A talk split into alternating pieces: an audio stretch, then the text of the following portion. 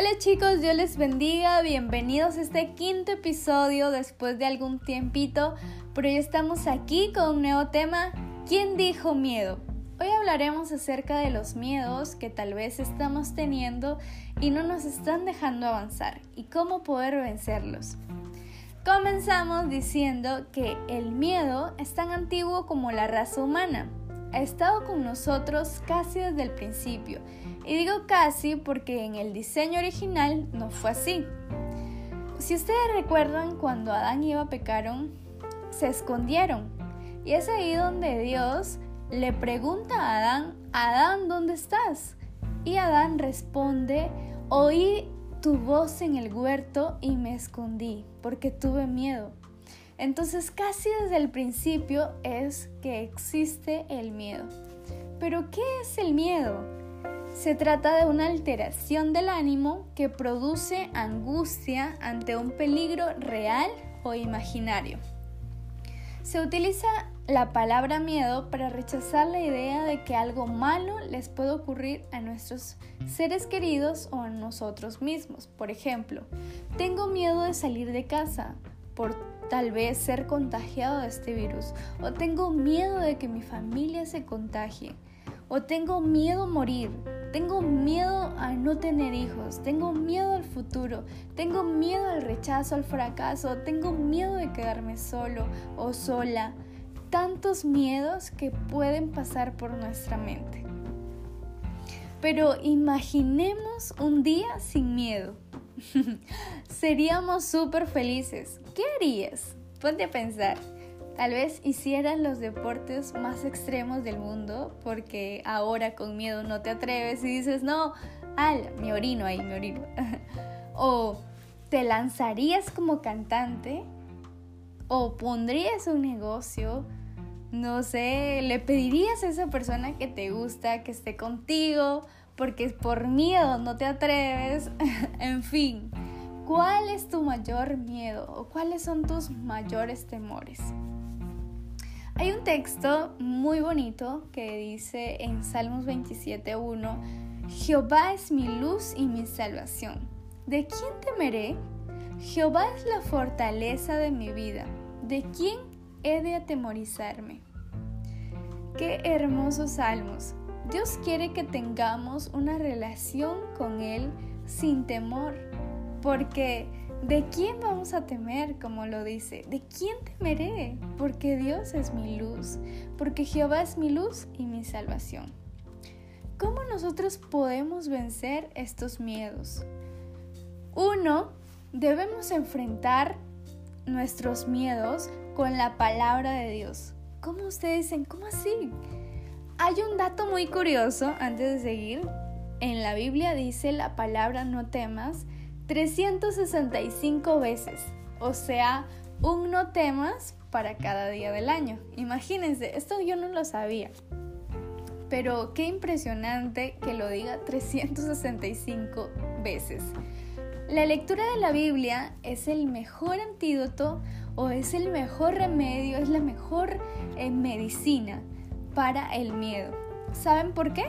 Porque es un libro eh, que transmite paz, esperanza, fe, valor, autoridad y cada uno de estos sirve para contrarrestar el temor y la angustia y muchas cosas que, puedan, que podamos atravesar en la vida.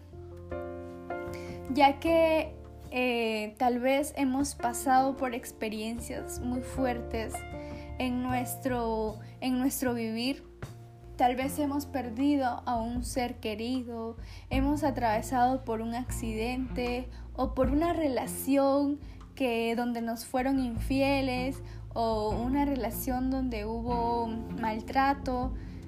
No sé, no sé la verdad.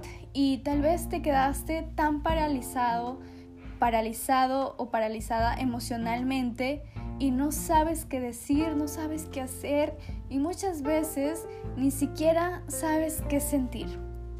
Es tan fuerte esto que, que ya muchas veces no te deja avanzar y, y muchas veces nuestra relación con Dios se, se quiebra y se afecta.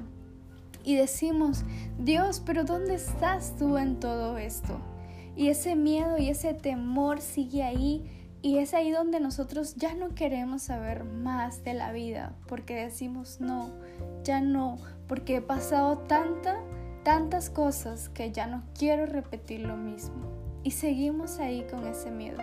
Pero hay algunas, algunas palabras que Dios nos dice en la Biblia, en Mateo 14, 27 tengan ánimo, yo soy, no teman. Así como este versículo hay muchos más donde nos dice que nosotros no tengamos miedo. En Deuteronomio 31.6 también nos dice, esforzaos y cobrad ánimo, no temáis ni tengáis miedo de ellos, porque Jehová tu Dios es el que va contigo, no te dejará ni te desamparará. Así como estos versículos hay muchos más donde nosotros podamos sentir paz al, escuchar y al leer estas, estas palabras.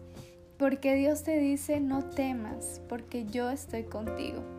En esa oportunidad del, del texto que les leí, eh, nos dice que Jesús estaba caminando por las aguas. Ya casi era de noche y, y los discípulos estaban en la barca cuando vieron a Jesús de lejos que caminaba sobre las aguas, pero ellos no lo habían reconocido y pensaban que era un fantasma. Y es ahí donde ellos tuvieron miedo. Y, Dios y Jesús les dice, tengan ánimo, yo soy, no teman. Y ellos lo habían confundido con un fantasma. Imagínense al, escuchar la voz de Jesús y, escuchar que, que, que te diga, no temas, yo soy, yo soy Jesús, ¿por qué tienes miedo? Y es así, Dios nos dice en su palabra, no tengas miedo porque yo estoy contigo. Como segundo punto, debemos someter nuestros pensamientos a Dios. Así como estos discípulos pensaron que era un fantasma Jesús, Muchas veces nosotros tenemos fantasmas que deambulan por nuestra mente y lo peor de todo es que decidimos creer en esos fantasmas que en la verdad no existen. Por eso la Biblia nos dice que hay que pensar en todo lo verdadero, en todo lo puro, en todo lo admirable. Así que hay que tener nuestro pensamiento y nuestra mente ocupada en esto, en la palabra de Dios. Como tercer punto es que actuemos en fe. Una de las maneras de poder combatir el miedo es con la fe. ¿Qué es la fe? Es la certeza de lo que se espera y la convicción de lo que no se ve.